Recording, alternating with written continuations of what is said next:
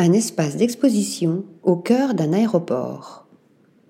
Ce projet de conception intérieure, développé par CNC Design, est situé dans l'aéroport de Quanzhou, Beiyun, l'un des trois principaux hubs aériens en Chine.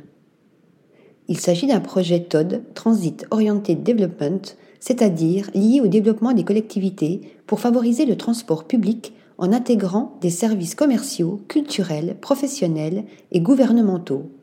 Cette zone d'exposition du centre Sunak, étendue sur 4084 m2, a été pensée dans le cadre de la refonte du modèle urbain et la création de nouvelles valeurs économiques, culturelles et sociales.